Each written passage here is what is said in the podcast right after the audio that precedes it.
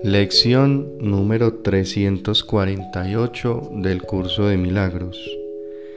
Ni mi ira ni mi temor tienen razón de ser, pues tú me rodeas, y tu gracia me basta para satisfacer cualquier necesidad que yo perciba. Padre, déjame recordar que tú estás aquí y que no estoy solo, pues estoy rodeado de un amor imperecedero.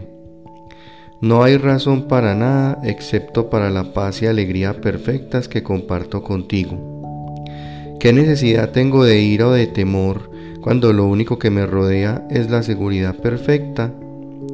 ¿Cómo puedo sentir miedo cuando la eterna promesa que me hiciste jamás se aparta de mí? Estoy rodeado de perfecta impecabilidad. ¿Qué puedo temer cuando la santidad en la que tú me creaste es tan perfecta como la tuya propia?